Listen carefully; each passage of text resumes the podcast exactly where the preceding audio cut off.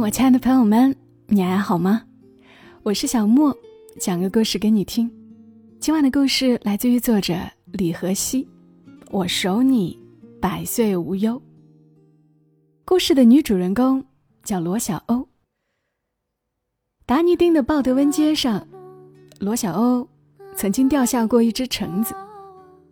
是在上坡的时候，橙子从纸袋里跳出来，逃也似的滚下去。骑威斯帕的金发少年在身后喊他，他笑一笑说：“送你啦。”走在所谓的世界上最陡的街道上，罗小欧没觉得累，身体似乎已经放弃了对大脑的感知，因为大脑已经填满，被少波，被刚刚燃起的爱情之火，被往来日子的所有希冀成真。被美的不像话的将来，罗小欧喜欢邵波很多年，多到被他们的共同朋友掰着手指算，一只手都不够用。女追男，通常流传在坊间，都带点悲剧色彩，也像是笑料。但罗小欧十分坦然，别人怎么样开他和邵波的玩笑，他都接得住。罗小欧。邵波和你妈一起掉进水里，你救谁？救邵波啊！我妈自带游泳圈呢。罗小欧，你太逗了。你也怪逗的，问的问题智商为负，拉低整个人类脑容量的平均数。罗小欧保持微笑，口齿伶俐，嘻嘻哈哈。别人被他刺得吐血，也通常不会真生气。原因有二。第一，他长得很可爱，笑靥动人；第二，喜欢的男生不甩他，他这不是挺可怜的吗？也有几个男孩看罗小欧多年的付出得不到回报，以为自己可以拯救一个女孩在爱情里的沉沦，前仆后继的来想用温柔修补她破碎的心。罗小欧总是笑着，一把推开他，去。你少在这儿捡漏。谁的恋爱都不难发生，世上多的是寂寞孤单、渴求另一半的男女。可是开始了又怎样？那个人并不是邵波啊，不是邵波，这是爱情吗？罗小欧为了邵波，从来没有过所谓的男闺蜜，她拒绝与别的男生一切亲近行为，连看个电影都不行。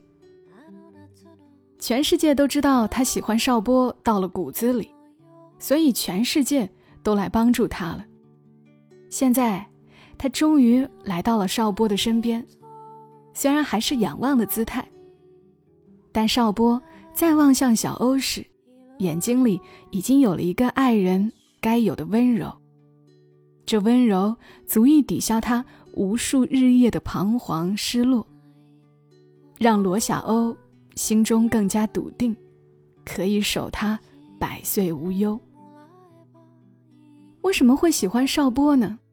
十六岁的罗小欧其实已经喜欢过很多人，因为父母经常吵架，罗小欧叛逆愤世嫉俗，他迫切的寻找出口，以为渡他离开家战苦海的会是一个男生。他先后喜欢上邻居家爱吹口琴的大哥。自助书店里总穿白衬衣的清俊男生，网上认识的一个叫浪子的人。当然，这些情事就如烟火，划过花季年华的夜空，连尾巴都没拖，便稍纵即逝。说起来，浪子倒是时间最长的一个。罗小欧是最早网恋的那一波人，也是最早体验了网恋的喜悦与悲惨的人。浪子让他相当迷恋。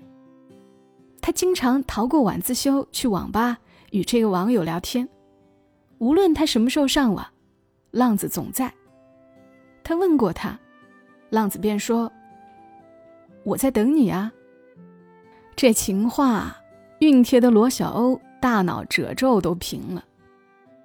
现在想一想，一个整天泡在网上聊天的男人。难道不是无所事事的屌丝吗？浪子这个词，让罗小欧在之后的日子里，一看到、听到就生理性的想呕吐。但当时他约他见面的时候，罗小欧兴奋的要在网吧里跑八圈。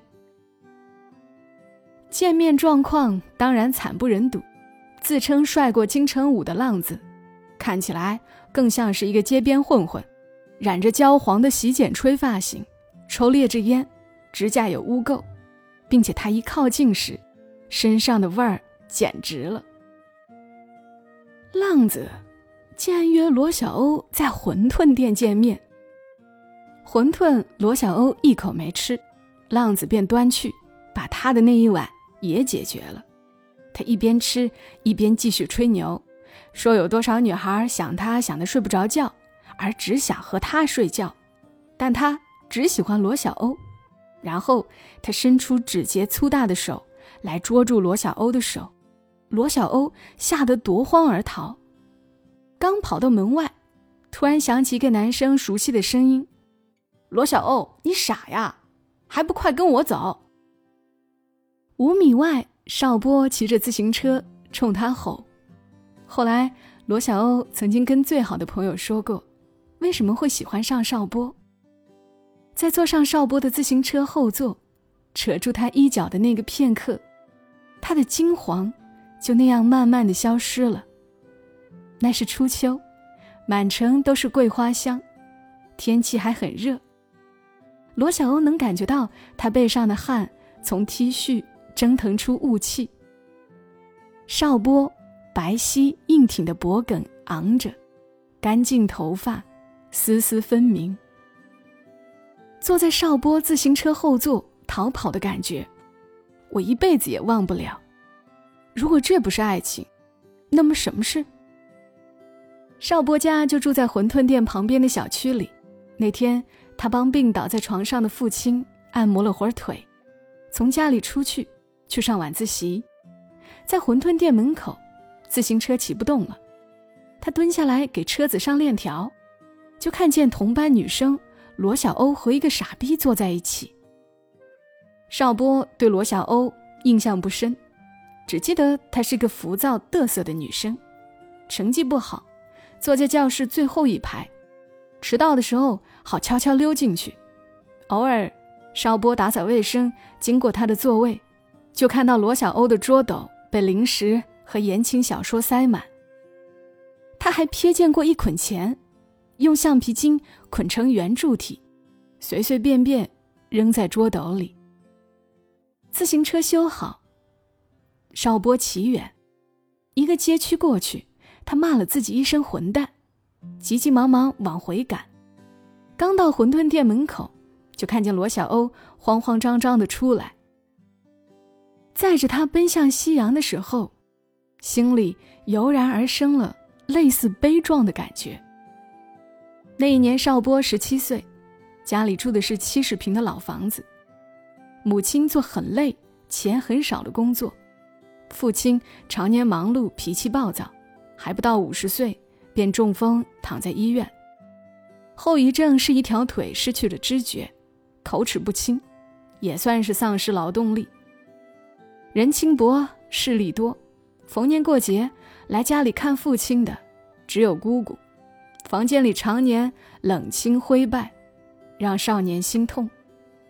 家庭变故让邵波快速长大，之前那些所有不着边际的梦想全都放弃，只奔一个目标：变得优秀、有钱，不再让任何人瞧不起。爱情，他几乎没有想过。所以，当圣诞节罗小欧把一盒费列罗和织好的围巾塞给他的时候，他笑笑接住，就没有了然后。因为邵波成绩好，罗小欧立志也要好好学习，无奈基础太差，就算上足了课和自习，晚上回到家让保姆三点半就叫醒自己，也只混个中等。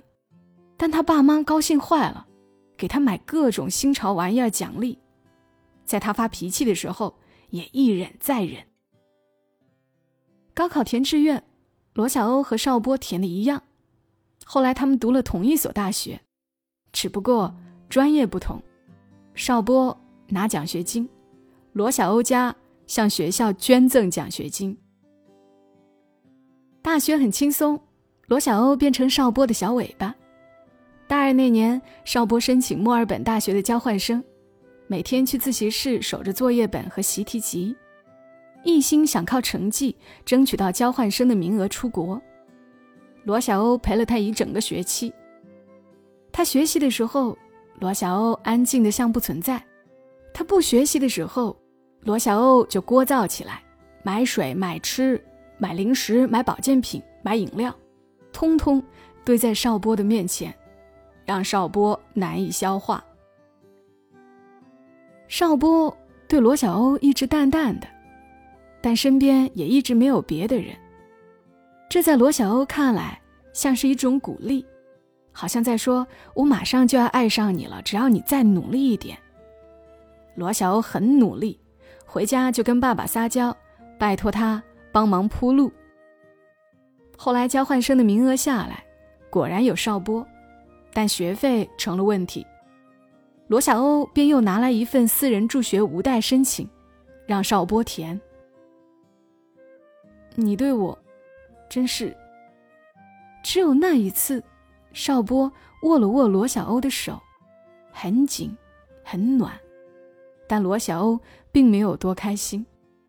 他眼神里一瞥而过的悲切和讨好，刺痛了他。他不要他喜欢的人在自己面前是悲切的，他不要自己对他的帮助变成他的压力，他不要邵波用在一起。来讨好他，他不要纯净变质。所以，罗小欧在心里向邵波保证：“这是我最后一次帮你，最后一次。”邵波走之前，父亲已经可以站立并缓慢行走，恢复了自理能力，让邵波从衣柜上面找一个铁盒，打开，里面是几沓整齐的人民币。用橡皮筋卷成的一卷，掩在其中，触目惊心。邵波跌坐在地。那卷钱是高二那年，邵波从罗小欧的桌斗里顺走的，这是独属于他一个人的秘密。父亲出院时，医生建议找专业按摩师每天按摩，有助恢复。但回家后，父亲。一次也没有找过。父亲含糊不清的只说几个字：“不要找，留下钱给小波。”每个人都有大脑被魔鬼裹挟的时候，邵波没能抵抗得住那卷钱上毛爷爷微笑着的诱惑。但后来那钱丢了，他也不知道去了哪里，战战兢兢的过了一段时间，然后让自己躲进学习里。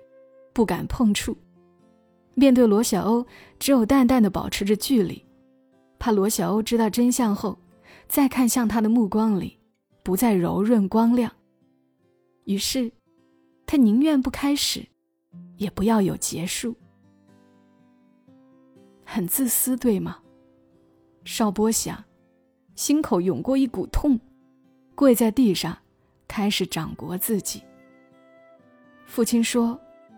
等你以后有了出息，拿别人的，要百倍归还。钱，只是一个数字，那呵护呢？深情呢？他被罗小欧守过的那些时光呢？邵波痛哭失声。邵波在墨尔本的日子，课业特别繁重，有过二十四小时只打过一个盹儿的时候。在图书馆的独立格子间，一埋头就抬不起来，便签条贴得到处都是。有辣妹打招呼问：“约吗？”他笑笑，继续低下头。他很少上网，如果上网，就是看隔一万多公里的罗小欧的消息。嗯，罗小欧留言给他，事无巨细。罗小欧帮他打理开心网上的果园。帮他收菜，送他礼物，看到什么有趣的都会发网址给他。他说有一次在路上看到背影像他的男生，跟着人家走了很远。他说今天吃到了他最爱的卤肉面。他说：“你什么时候回来？我都想去看你了。”一年后的寒假，罗小欧果然飞去看他，拽着邵波要陪吃陪玩。逛完墨尔本，又去了布里斯班。龙柏考拉保护区里，许多大蜥蜴在人群中穿过。看完袋鼠，踩了一脚袋鼠屎，回到酒店就点了袋鼠肉吃。刚才在动物园，你还说小袋鼠可爱，想要一只当宠物，现在就吃上肉了。邵波十分不满晚餐的内容。嗯，我就是这样快意恩仇啊。喜欢的时候做宠物，不喜欢的时候就炖肉吃。邵波被触动心事，沉默不敢抬头，无数个瞬间想要坦白那个错误，无数次放弃，害怕承受不住他也许会有的反应。从酒店出来，罗小欧问：“你为什么不开心啊？”邵波没答。罗小欧说：“是因为我来了吗？”邵波还是没答。罗小欧站了一会儿，扭身走了。邵波不知道罗小欧这一年经历了什么，他不知道罗小欧来这里看他费了多大力气。他哭，只能往上疾呼他要视频的时候，他却在写作业、写作业、写作业。罗小欧以为看见他的笑，他就有力量也笑了。邵波却一直没有笑。拖着行李箱走在机场的时候，罗小欧只觉得眼前的一切都是虚妄的。这建筑，这人流，跟在身后欲言又止的邵波。也许时间可以带走一些深刻和失意。爱情，对于罗小欧来说，不再是什么太大不了的事儿了。二零一二年，煤矿业事故频发。一次透水事故让罗小欧的家族产业面临灭顶之灾。他第一次看到父母不再争吵，母亲陪着父亲接受审查，抚恤伤亡员工，四处找亲朋拜托挽救，但徒劳无功。政策下来无力回天，父亲能免于牢狱之灾，一家人不致流离，已经算是幸运。钱本来就是身外之物。散去就散去。看着银行卡上的数额时，罗小欧轻轻舒了口气。幸亏邵波的助学贷款只是幌子，如果现在真有一笔这样的外债，他又愁得掉头发。最困难的时候，最担心的还是邵波。难道只是习惯？公主脱去华服，穿上布衣，心也低了又低。有人在开玩笑说邵波，罗小欧开始淡淡的笑。邵波毕业后签了新西兰的一家公司，在南岛工作。毕业回国的那一个月，他见遍了所有的朋友，就是没有见到罗小欧。问起，大家都唏嘘。罗小欧早换了号码，QQ 常年灰色。开心网也不再登录。邵波要来他的号码，打过去。罗小欧确认了是邵波，有些不相信，也有些冷淡。是你啊，好久不见了，像一个并不太熟悉的朋友。邵波要见他，罗小欧推了又推，直到邵波在电话里吼：“你这次不见我，就永远不要见我了。”罗小欧的声音依然很平静。我等了你那么久，你等等我，又如何？真庆幸，罗小欧只是觉得疲倦，但并没有想放弃。有时在两人关系中倦了，睡一觉就好了。罗小欧两年没有再见邵波，他一直在忙，帮着父亲跟点小项目，父亲一直没能东山再起。但有之前的人脉资源，日子也过得去。等还清了外债，罗小欧跟父母说要去新西兰留学，申请了坎特伯雷大学的研究生。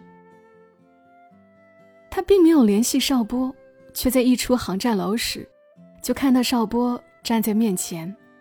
他左手捧着一束紫的粉的鲁冰花，那是他在匆忙赶来时在路边随手摘的；右手拿着羽绒服，不由分说的披在了罗小欧的肩头。看他有些别扭的抢过他的行李箱，把花塞给自己，有些不好意思的样子。罗小欧唇角扬起微笑，从内心而生的喜悦，藏都藏不住。他们先去坎特伯雷，又坐火车去达尼丁。他从来不是热络的人，话依然很少，但一直攥着罗小欧的手。他指给他看远映在天空下的阿尔卑斯山，告诉他铁卡波湖有多美。达尼丁的海滩上，偶尔还能看到企鹅。到达他的住处，玄关大号台历上，他到达的那天，被他画了一个小小的心。罗小欧的心立刻柔软。那一场以为倦了才睡去的长眠结束，他清醒并抖擞了起来，然后心跳剧烈，莫可名状。直觉告诉他，接下来。也许会有表白，但邵波并没有多说，而是拿出一个铁盒，里面有几本小册子。邵波把罗小欧留给他的所有网络痕迹都打印了出来，并且在没有回复的地方写下了回复。罗小欧看得又笑又哭，他竟不知道自己这么啰嗦，也不知道他等了又等的果实，在此刻终于可以收割。他扭身，撞进他的怀里。邵波抱着他，感觉他们曾经辜负过的时光，全都破成碎片，只为这一秒来铺路。这便是等待的意义。趁罗小欧的脸还埋在自己的胸口，邵波悄悄把那卷掩在小册子下的钱拿走，藏进自己的口袋里。如果错误必须买单。他已经在思念中悔悟多年，真相不必揭穿，因为他赎罪的时间还很长。而现在，更重要的是，他要吻她了。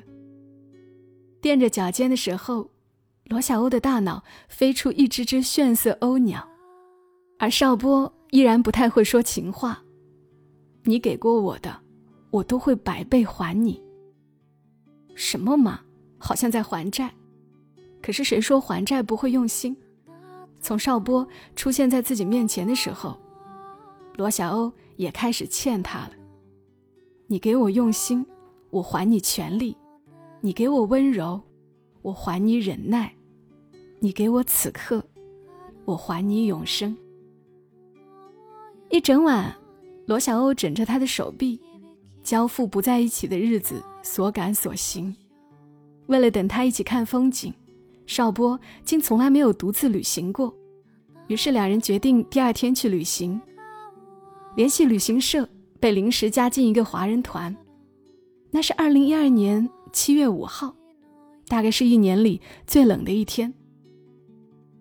罗小欧的手却被他放在口袋里，一直攥着，微微出了汗。导游点了几遍人，一共三十四名乘客。一路上，大家热络的聊天。有个老太太说他们看起来有夫妻相，十分般配。一个小男孩把巧克力分给罗小欧吃。司机和导游聊天的时候，罗小欧听出他们的隐忧：道路有结冰，希望旅途顺利。在莫斯本一交叉路口，车突然翻了，天旋地转的那个瞬间。邵波本能地把罗小欧的头捂在怀里，在混乱和尖叫声中，罗小欧竟然笑了。他闭上眼睛，觉得此刻就算挂掉了，也了无遗憾。这场翻车事故，十五名乘客受伤，震惊全国。如果你恰好在电视上看到过那条新闻，你会发现有一对深拥在一起的华人情侣。男生头破血流，女孩衣袖渗血，但他们脸上没有任何恐惧，有的却是一起经历过生死的喜悦。从此，花开花谢，月升日落，他们畅游在彼此的海，什么也不能把他们分开。好啦，故事讲完了，怕你们结尾没有听得太清楚。总之，女主和男主都只是受了伤，还好好的活着呢。又一次在故事里感受到了爱情，感受到了一些美好。我是小莫，谢谢你听到我，祝你今晚好梦。小莫在深圳，和你说晚安。